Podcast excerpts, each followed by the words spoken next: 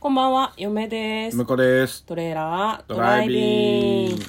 はい、始まりました。トレーラードライビング。この番組は映画の予告編を見た嫁と婿の夫婦が内容妄想していろいろお話していく番組となっております。運転中にお送りしているので安全運転でお願いします。ははい、本日はトレドラサブスタジオの方から映画の妄想をお届けします。い、今日妄想する映画はこちらです。ノースマン、導かれし復讐者。まずは予告編の方を復習して内容を妄想していきたいと思います。えー舞台は、えースカンジナビア地域のとある島国。北欧ではないかなというふうに思うんですけど、まあ若い男の子が王子様なんだよね。で、お父さんにお前は将来王になるっていうふうに言われるんだけど、まあ何不自由なく育ったその男の子はですね、ある日、おじさんにお父さん、つまり国王ですね、殺されてしまうんですね。で、彼は心に復讐を誓いながら、お父さんが死ぬ間際に逃げろって言ったもんで、逃げるんですよね。で、多分、奴隷になるんだよね。船を漕いでる奴隷になったのか海賊になったのかわからないけどでそこで一人のおさげの女の子と会うんですけどその子はですねなんか人の心を操る能力があるのか超能力があるのかわからないけど何かこう不思議な力を持ってると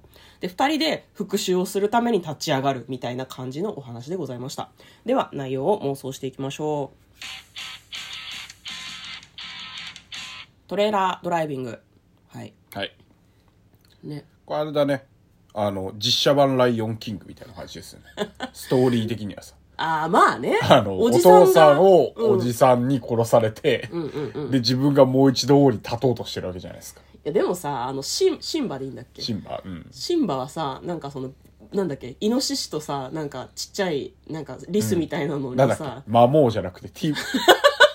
魔モは魔モ未亡じゃんもうわかんない世代じゃないとわかんない話してるなんかなんだっね け、フンバだっけ、なんだっけふ。ふんばだかルンバだかわかんないけどごめんね全然知らないのライオンキング嫌いなわけじゃなくて 見てい、ないっす。見うてんなんか他の動物とすごくなんか楽しく歌ったりとかして成長していくんじゃなかったっけ、明るく元気に育っていくけど、まあそうそうそう。ただこのまああれは王ディ子ズニ様はーだからね。そうそうそうこちらディズニーじゃないのめね。っちゃ苦労してさおっさんみたいになってたじゃんなってたね。ね大お変っさそんうにだなっったたよね上に、あの、魔術師的な人を味方につけて、呪い殺そうみたいな感じだと思うね。そうなのよだから女の人があなたはこう肉体を破壊して私は心を破壊するみたいなこと言ってたからとんでもない物騒だよね、うんあれなんだよねあの北欧ってバイキングとかがいるしあと北欧ってもともとキリスト教徒がなかった土地なんですよ、そう、なるほどね。遠い。いからやっぱキリスト教が入らなかったらしくて土着の別の宗教があってなんか嫁は前にアマゾンかなんかでそのバイキングのドラマをちょっとだけ見たことがあるんだけど倫理観とか考え方のベースが全然違うから結構欧米の人はカルチャーショックを受けるらしいですへねー北欧神話みたいなまあもうみんな慣れちゃったのかもしれないけどどうなんだろうね日本人が見るとどういう感覚になるんだろうね独特って思うのかな独特。ああ、どうだろでうね。でももさ日本人の方がなんか近いんじゃないの土着の信仰ははなんか日本も持ってる気がするからね。なるほどね。だからまあ、あって思の、うかな一神教ではないし、まあ確か多に、ね神。教だから、うん。あの、あれっすよ。あの、神々、あの、唯一神がいるわけじゃないので。八百万の神々だもん。なのでお米にあもの神がいるみたいな。神がいるし、あの、神はすげ替えが効くっていう。嫌な言い方すんな よ。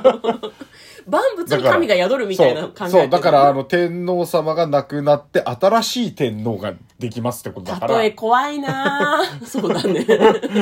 急に天皇陛下の名前出すのやめねよ。 ええでも神様の化身じゃねえけど神様っていう時代があったじゃないです神道のね、そう一番てっぺんはそうなんですか、か、どうなんですかそうななので、うんあのバイキングの方も、んあの王が殺されて、んあのすげ替わっちゃったらもうその人が神様っていうか王様なのよ、だけど奴隷だろうとなんだろうと、王様殺してしまえば、んもうそいつが神っていう強いものが勝つみたいなみたい信な仰であるというふうに今妄想してるんです。そうそうそうこれ事実ではありません。うん。なんかでも、インドとかもさ、うん結構その戦う神様が多いよね。そうだね、うんバーフバリとかで血で清めよっていう、あーはいはいありのま、したね王妃様が言ったのがすごい衝撃だったんだよね。血って汚れって思ったから、うんバイキングもそうなんじゃないかな。うん血で清めよなのよ。だから、どんなえげつないことをしても勝ちゃいいみたいな感じなんいじゃやない、だからあれじゃない、あのーまじない石を使って、うんあのまず周りから殺していくわけですよ、